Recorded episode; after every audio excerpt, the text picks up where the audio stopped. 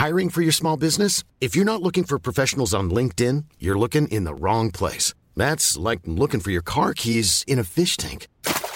LinkedIn helps you hire professionals you can't find anywhere else, even those who aren't actively searching for a new job but might be open to the perfect role. In a given month, over 70% of LinkedIn users don't even visit other leading job sites. So start looking in the right place. With LinkedIn, you can hire professionals like a professional. Post your free job on linkedin.com slash people today. Super Green Me est un podcast documentaire dans lequel je me lance le défi de vivre pendant six mois selon l'accord de Paris. Pour bien suivre ma transition écologique, je vous conseille d'écouter la série à partir du premier épisode. Bonne écoute Super Green Me, ma transition écologique, épisode 11. Ce matin, ça fait trois mois que j'ai commencé Super Green Me. Ça veut dire que je suis à la moitié de l'expérience. Et je me suis dit que ce serait pas mal de, de faire un premier point d'étape maintenant, voir où j'en suis, ce qu'il me reste à faire. J'espère aussi que ça va me remotiver un peu pour la deuxième moitié. Euh, vous l'avez entendu, j'ai une petite perte deux fois, mais malgré tout, ces trois premiers mois ont été très honnêtement bien plus simples que ce que je pensais. Alors après, la réduction de mon empreinte, elle n'est pas euh, gigantesque. Avec mon régime quasi végétarien, je suis à environ 6 tonnes d'équivalent CO2. Pour faire ce point d'étape, j'ai rendez-vous avec Roman Ledoux, qui est responsable du projet MyCO2 qui m'a permis de calculer mon empreinte carbone dans l'épisode 3 de Super Green Me. J'arrive, Lucas. Tu m'entends? Oui, ouais, très bien, super. J'ai installé un, soft qui permet de calculer les gigaoctets. Comme ça, je te dirai l'empreinte de, de, la visio. Ah, vous saurez donc en fin d'épisode combien de CO2 a émis cet entretien. Je ne vous cache rien dans Super Green Me. Mais la première chose que je souhaite savoir, c'est si d'avoir commencé par m'attaquer à la viande, c'était la bonne chose à faire. Est-ce que c'est un bon début de transition écologique? Oui, alors clairement, lorsqu'on regarde les, principaux euh, postes qui vont donc être, euh, c'est schématise en moyenne, la voiture, la viande et puis le, chauffage au gaz et au fuel, on est sur ces trois postes. Le premier sur lequel on va pouvoir jouer, hein, sans notamment d'investissement, ça va être vraiment la, viande. Euh, on peut très rapidement passer du coup de voilà, 2,5 tonnes par exemple à 1,5 tonnes, donc de baisser une tonne euh, lorsqu'on baisse notre consommation de viande. Hein, donc, je pense que oui, la, viande, clairement, c'est le sujet sur lequel on peut agir rapidement, euh, qui n'est finalement pas si difficile de baisser, alors peut-être pas aussi drastiquement que toi, hein, mais un rééquilibrage euh, vers moins de viande, c'est pas si difficile que ça. Il faut juste le vouloir et faire preuve de créativité, voilà, se renseigner un petit peu. Il y a quand même beaucoup de, livres de recettes végétariennes euh, quand même, et on peut très bien manger. Euh, on a toujours le droit de, boire un bon verre de vin à côté. c'est assez juste ce que tu dis, parce que moi, je m'attendais à ce que ce soit extrêmement difficile. Finalement, pas du tout. Euh, effectivement, avec de la créativité, on peut faire des choses très bien. Et, tout s'est relativement bien passé, mais du coup, je me suis aussi dit, est-ce que tu penses que cette réduction de mon empreinte carbone, elle est acquise Ou est-ce que, peut-être comme un fumeur, il faut quand même que je méfie de pas rechuter? Euh, je dirais que ça dépend de la, de la dynamique de la société. Si tu es en avance par rapport à la, société, mais que la société va vers moins de viande, je pense que ça ira pour toi. C'est un peu comme lorsque tu es fumeur, moi je trouve. Euh, c'est-à-dire arrêter de fumer, euh, c'est compliqué. Une fois qu'on a réussi, on est plutôt content. Et ce qui nous fait rechuter d'expérience, c'est quand on passe beaucoup de soirées avec des gens qui refument. Hein. et avec la viande, c'est un peu pareil, j'ai l'impression. Hein. c'est-à-dire que si la société et tes cercles, notamment de connaissances, bah, vont petit à petit vers moins de viande, je pense que ça ne sera pas très difficile. si, à contrario, tu te retrouves dans un an dans des cercles qui n'ont pas évolué, eh ben, il y a un, risque, entre guillemets, comme la cigarette, de, rechute, si j'ose dire. Bon, ok, cette diminution de la viande est assez simple, mais je n'ai réduit mon empreinte carbone que d'une tonne et demie finalement. Ce qui veut dire que j'ai encore une tonne de CO2 par an qui est due à mon alimentation. Roman m'explique que c'est normal, qu'il faut bien continuer à se nourrir même si on est végétarien, et que c'est compliqué de faire baisser beaucoup plus l'empreinte de la nourriture. Ce qui joue là, ce sont euh, les produits d'origine animale comme les œufs, les produits laitiers, c'est pas mon cas, mais certains végétariens vont manger plus de substituts comme les steaks végétaux, qui font remonter aussi un petit peu l'empreinte carbone. Et après, il y a euh, les boissons avec l'alcool et le café, et c'est encore là, à chaque fois, quelques centaines de kilos de CO2. Et puis le chocolat aussi, les petits trucs comme ça, les, petites confiseries. Bon, bah, ok, je, coche, je hein toutes les cases euh, qu'il faut réduire, donc j'ai compris. Et très concrètement, du coup, euh, à quoi ça ressemble aujourd'hui, en tout cas, euh, une vie où on n'émet que 2 tonnes de CO2 par an et par personne bah, Je pense qu'actuellement, euh, une, vie de, une vie à 2 tonnes, c'est pas possible. C'est pas possible tout simplement parce que rien que notre base commune, elle fait 1700 kg de CO2 par an. 2 tonnes, on est vraiment sur un objectif à 2050. C'est pour ça que euh, dans, dans MyCO2, on a vraiment ce, cet objectif qui est de moins 5% par an tous les ans. Et on préfère insister là-dessus parce que insister sur un objectif lointain, euh, c'est ce que faisaient les entreprises au début. En 2010, on dit Ah oui, on va se faire des objectifs à 2050, on a des objectifs qui sont super ambitieux. Et puis, bah, bon, trois ans après, on se rend compte que ça n'a pas beaucoup bougé. Hein. donc, euh, dans MyCO2, on met l'accent hein, beaucoup sur le moins 5% par an tous les ans. il faut rechercher des actions pour baisser. Donc, se projeter tout de suite à 2 tonnes, euh, je ne veux pas pas dire que c'est n'est pas une bonne idée, mais euh, j'ai envie de dire que c'est pas possible hein, parce qu'on est sur un objectif long terme. Euh, il faudrait du coup calculer quel est l'objectif actuellement qui te permettrait, avec les évolutions de la société, la baisse du contenu carbone de l'électricité, des énergies, d'arriver à 2 tonnes en 2050. Hein. Et donc, du coup, l'exercice, il est un petit peu différent. C'est-à-dire que pour être à 2 tonnes en 2050, il faut sûrement être à 4 tonnes, quelque chose comme ça, en 2021.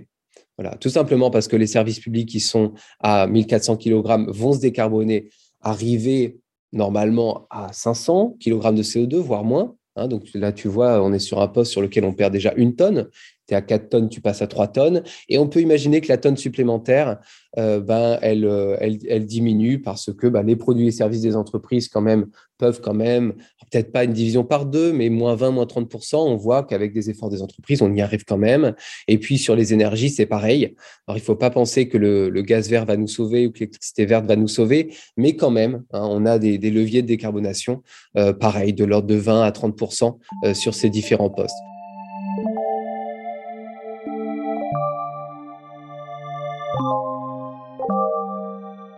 Bon, bon, bon. Alors, même si, pour être très honnête, j'avais bien compris que je n'arriverais pas aux deux tonnes, ça fait quelque chose quand même de l'entendre aussi clairement, que c'est absolument impossible. Mais qu'est-ce que je peux faire maintenant pour réduire encore mon empreinte et m'approcher de ces 4 tonnes, qui pour roman sont atteignables? Sachant que bah, je prends pas l'avion, j'utilise très peu la voiture, j'en possède même pas une d'ailleurs, que mon appartement a un chauffage collectif au gaz, mais que le déménagement n'est pas prévu pour tout de suite, je pense que ma marge de manœuvre est dans la tonne de CO2 de mon empreinte carbone qui est due à mes achats. Sur le logement, c'est c'est quand même assez intéressant. Euh, tu es sur un cas euh, de logement d'un chauffage collectif et c'est quand même intéressant parce que on a souvent la question en conférence euh, je ne sais pas à quoi je suis chauffé.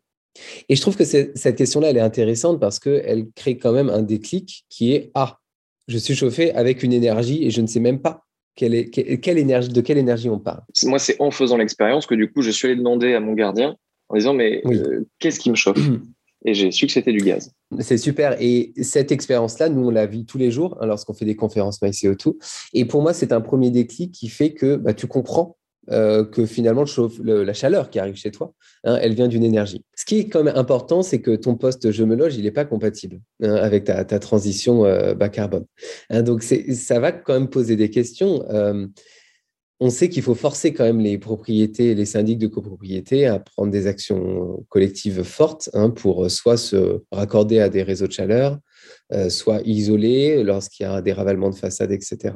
Donc, à mon avis, dans ton cas, tu peux espérer ne pas rester quand même à 1,5 tonnes hein, sur ton logement.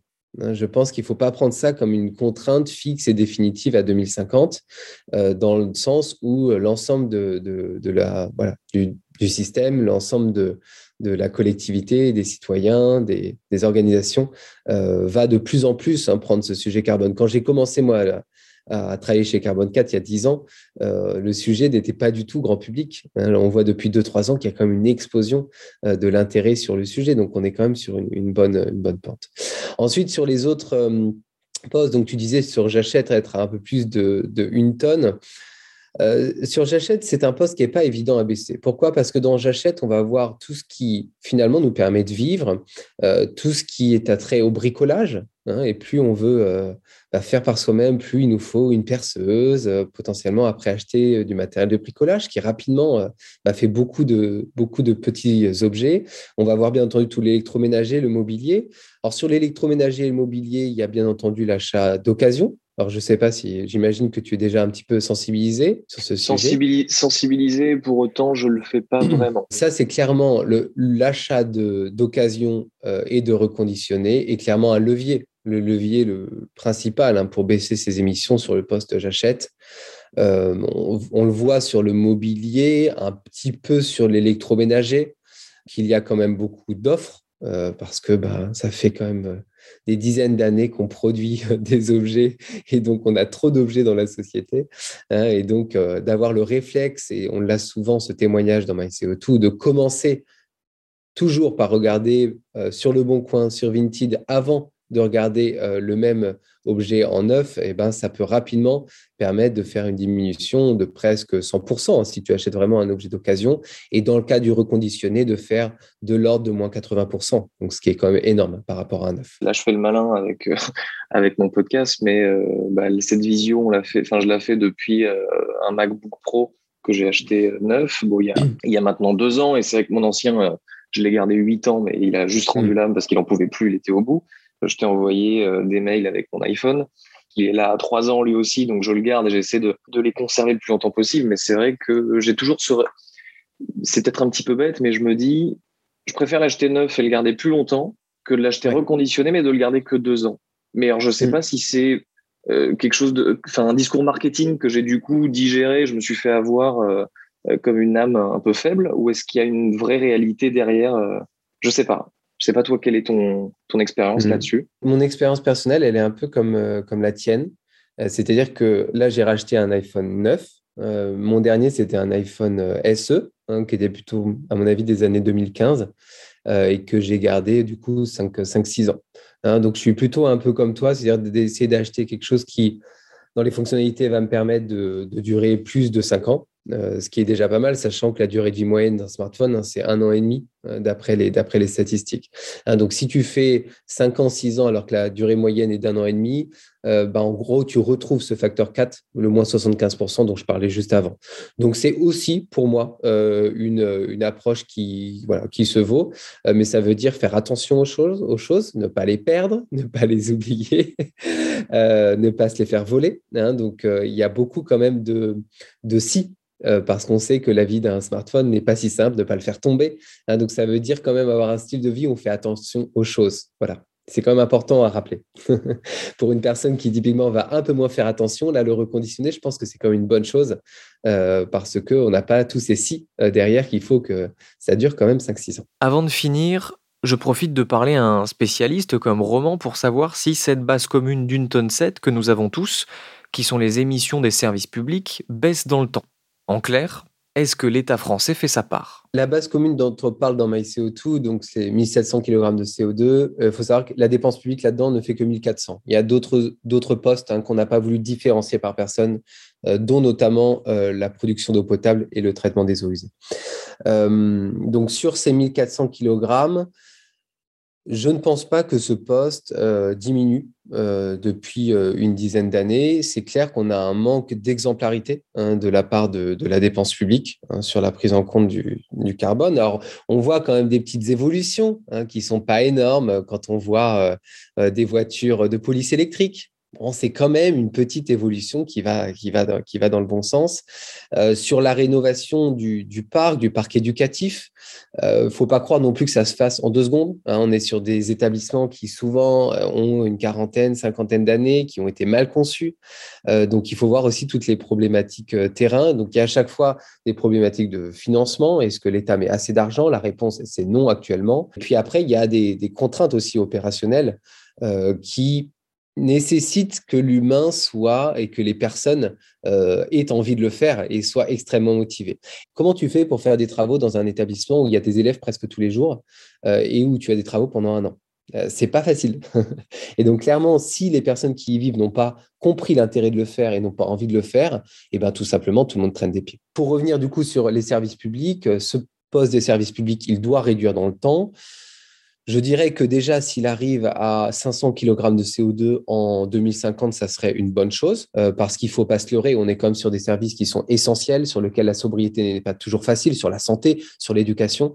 Euh, et donc, on est sur des postes sur lesquels euh, la sobriété, elle est possible sur certains déplacements professionnels d'agents, etc., de collectivités. Oui, ça existe, mais par exemple sur bah, les achats dans l'enseignement, on a besoin, voilà, on a besoin d'acheter des, du mobilier, euh, d'acheter euh, des stylos, etc., euh, etc. J'attendais des choses concrètes, des actions claires à mettre en œuvre et j'avoue que je suis un peu frustré. C'est pas la faute de roman, c'est comme ça, maintenant ça se joue sur le détail. Il n'y a pas une action significative qui va me faire économiser 4 tonnes de CO2. Donc je suis moyennement remotivé, hein, soyons clairs, mais c'est parti pour la deuxième moitié de mon expérience et pour entamer du bon pied ces trois derniers mois, dès la semaine prochaine, je vais mettre en place une nouvelle action pour faire baisser mon empreinte carbone. Ah au fait, je vous l'avais promis, Roman m'a écrit et cette visio aura émis 10 grammes de CO2. Franchement ça va, je pense que c'est un bon investissement.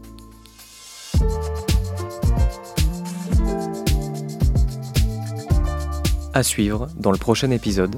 Sûr que si la transition écologique elle tient à une carafe filtrante, euh, c'est pas gagné. Hein eh merde, oh putain Je sais pas si c'est pas plus chiant d'attendre que la Brita ait filtré le truc que d'avoir arrêté la viande, sans déconner.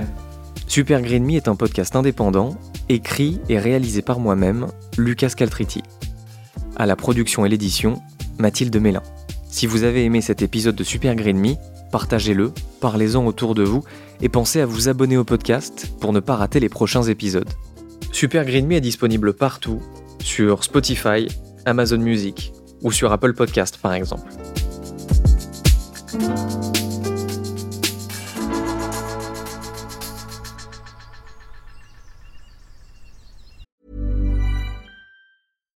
When you make decisions for your company, you look for the no-brainers. And if you have a lot of mailing to do, stamps.com is the ultimate no-brainer. It streamlines your processes to make your business more efficient, which makes you less busy. Mail checks, invoices, legal documents, and everything you need to keep your business running with Stamps.com.